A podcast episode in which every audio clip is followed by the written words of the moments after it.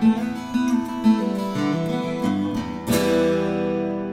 podcast marbertol.ch, le podcast qui parle principalement de RPA, d'automatisation de processus métier et de digitalisation.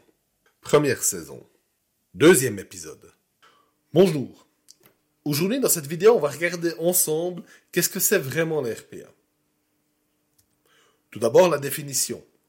RPA signifie Robot Process Automatization, c'est-à-dire l'automatisation des processus par des robots.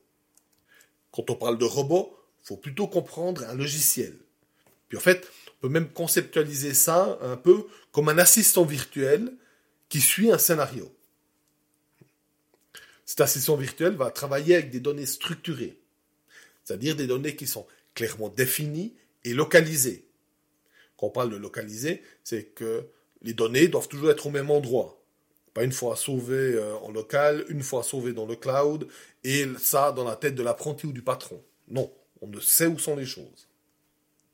Ces données pourront être utilisées dans différentes manières, dans différents logiciels, comme votre RP, votre logiciel de compta, votre CRM, votre client mail, etc. Et ça, d'après un scénario qui a été prédéfini. Ce scénario, il représente un processus de votre entreprise. Et ce scénario, il s'exécute par l'assistant d'après un flux décisionnel prévu dans le processus. C'est-à-dire s'il y a des conditions euh, d'exécution, c'est-à-dire euh, si dans votre processus euh, si ce fichier-là est présent, fais ça. Si le fichier est absent, fais ça. Si nous sommes le 25 du mois, fais quelque chose. Si nous sommes avant, fais autre chose. C'est des choses qui sont tout à fait possibles. L'assistant virtuel est installé sur le poste de l'utilisateur pour une aide ponctuelle, c'est-à-dire euh, que l'utilisateur veut exécuter son assistant euh, finalement à la demande, le déclencher parce qu'il a maintenant besoin de faire une tâche qui va prendre du temps et qui est fastidieuse. L'assistant virtuel peut également être installé sur un serveur pour fonctionner H24 d'une manière autonome.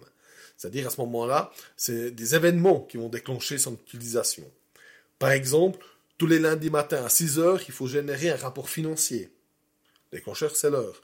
Ou alors, si un email arrive avec un certain contenu, on peut déclencher un nombre d'actions. L'email est le déclencheur, etc. La RPA est mise en œuvre rapidement.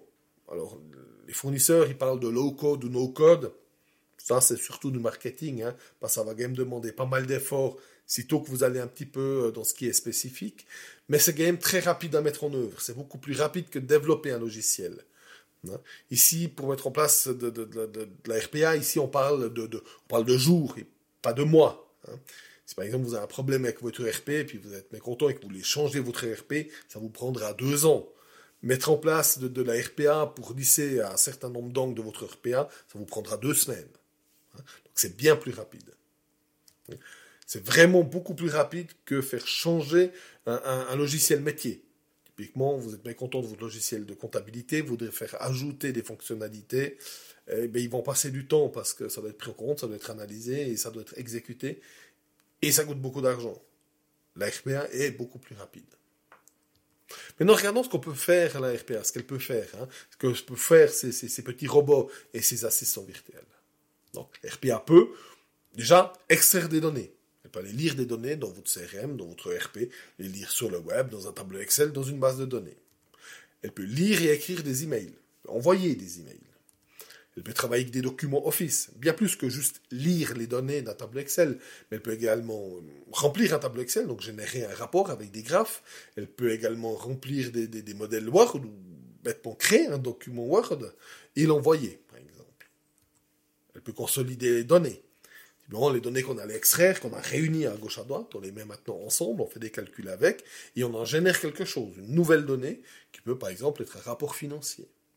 On peut migrer des données c'est-à-dire lire des données dans un biosystème qui a qu'une interface graphique et les pousser dans une base de données. On peut surveiller des journaux d'activité, euh, des journaux d'activité d'un ERP par exemple, pour savoir si on respecte les processus, ça c'est pour l'audit, ou alors des journaux euh, d'un accès physique, pour vérifier s'il n'y a pas des choses bizarres qui se font, s'il n'y a pas des gens qui accèdent à des heures euh, qui seraient improbables. On peut faire de la reconnaissance d'image. Là, c'est pas de la, reconnaissance faciale. Hein. Là, je parle par exemple de vérifier automatiquement euh, qu'il y a une signature, c'est des contrats en retour. si on prend un petit peu d'auteur, la RPA peut également se connecter à n'importe quoi. Donc, euh, elle peut vraiment se connecter à n'importe quel système, à n'importe quelle application.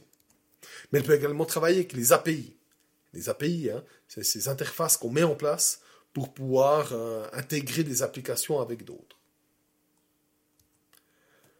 Maintenant, quels sont les vrais avantages de la RPA Déjà, le premier grand avantage, c'est que la RPA imite des actions humaines. Hein? la RPA clique, il fait des saisies clavier comme un humain. Comme si vous êtes devant le clavier, si vous êtes en train de bouger votre souris, cliquez avec votre souris. Donc la RPA, avec ça, elle peut se connecter à n'importe quelle application ou système. Si vous, vous pouvez vous connecter, la RPA le peut aussi. Pas besoin d'avoir des interfaces qui sont prévues pour. Donc on n'a pas besoin de ces fameuses API. Parce qu'elles elles manquent, c'est très compliqué et très cher de les obtenir. Hein. Donc la RPA, elle peut manipuler des données structurées, faire des calculs, consolider des valeurs, les recopier, etc. Et elle fait ça sans faire d'erreur, bien plus rapidement qu'un humain, et H24. Pour finir et pour conclure, je dirais que la RPA est faite pour automatiser des tâches administratives qui sont fastidieuses, répétitives et qui nous prennent du temps. Appelons un chat un chat, des tâches chiantes, autrement dit. Ces tâches qui vont manquer à personne, que tout le monde sera content de se débarrasser. Abonnez-vous au podcast pour ne pas manquer la sortie du prochain épisode. Vous trouverez encore bien d'autres publications sur mon site, marbertol.ch, comme des vidéos, des articles et des présentations. Automatisez bien. Bonne suite de journée.